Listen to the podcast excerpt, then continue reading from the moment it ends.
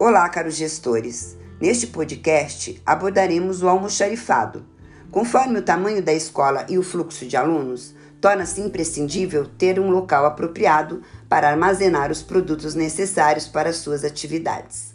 O controle desse material depende do porte da escola e pode ser feito utilizando-se fichas e listagens em papel ou uma planilha eletrônica, um software de gestão de almoxarifado ou programas integradores, como os ERPs já citados na unidade relacionada às TICs, nos quais praticamente todas as rotinas escolares são gerenciadas por um único sistema.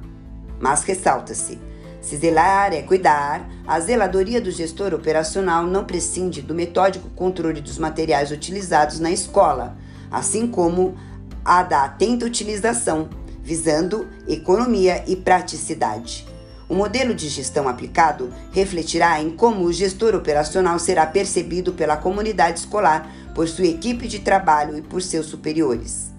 Ele deve acompanhar vez ou outra os processos voltados ao almoxarifado, verificar o cumprimento das etapas de entrada e saída de material, solicitar um inventário de determinada periodicidade fixa, semestral ou anual, garantir que todos os espaços de armazenamento estejam sempre adequados nas condições de ambientes necessárias a cada tipo de material, fazer cumprir as regras de entrada e saída.